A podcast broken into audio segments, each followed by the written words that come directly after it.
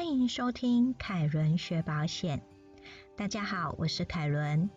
在每一期的主题介绍中，都会有文章内容可以对照着收听。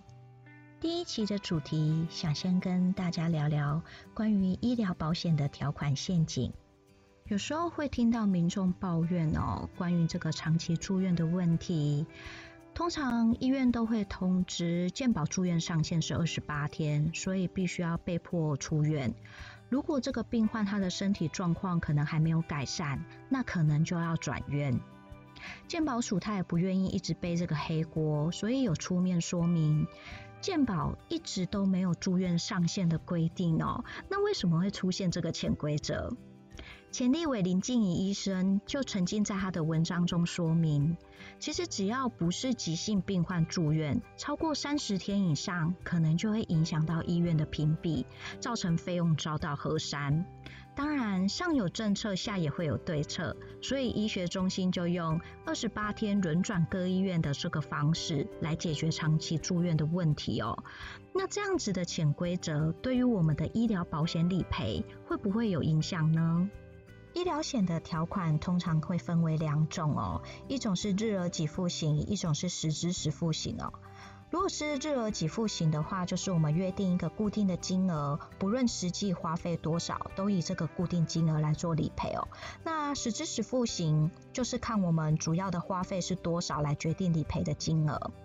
我们先来看看日额给付型它的住院次数的计算。日额给付型的保单条款中都会有约定，住院三十一天以上会提高每日日额给付的约定。意思就是说，虽然我们一开始规划是住院一天一千元的保单，但是因为我住院超过三十一天，可能代表我的症状比较严重，就会加倍给付，可能会变成两千元的给付。如果照我们刚刚讲，住院二十八天就必须要办理出院。或者转院，那住院天数的计算方式是可以接续下去，还是就必须重新计算呢？这个时候，保单条款里有没有同意医院的约定，就会变得非常重要哦。我们可以先看看自己的医疗险条款里关于住院次数计算的这个部分，通常都会写出院后十四天内再次住院，就会视为一次住院办理。也就是说，我只要在十四天内再次住院或者是转院，这样子的情形之下，其实我的住院天数是可以继续延续的。在到达三十一天以上时，我就可以去启动到这个加倍给付的条件了。但有另外一种保单的写法，会写出院后十四天内于同一医院再次住院，视为一次住院办理。多了同一医院四个字的约定，会有什么样的差异哦？这个时候，我们的日数延续要件会变成有两个，一个是出院十四天内，一个就会变成是同一医院。那我们刚刚有先讨论到，以现在长期住院的问题，通常在二十八天就要被迫转院，也就是会换一间医院。当换一间医院之后，我们的保单条款里面的这个同一医院约定，就会造成天数重新计算。